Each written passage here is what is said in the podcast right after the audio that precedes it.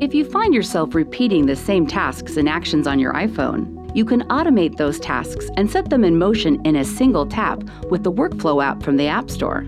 Choose from a variety of pre built workflows, like turning a screenshot into a PDF and uploading it to Dropbox. You can also create your own powerful workflows from scratch.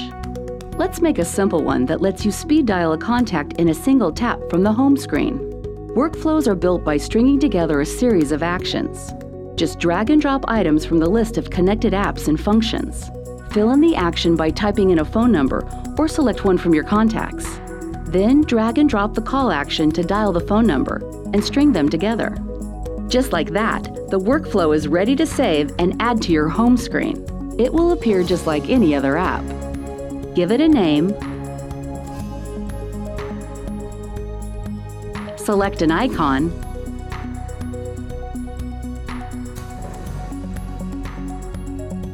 and save it.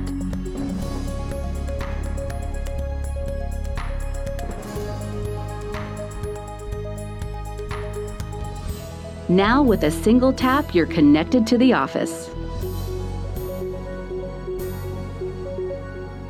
Discover more ways iPhone can run your business with powerful apps from the App Store.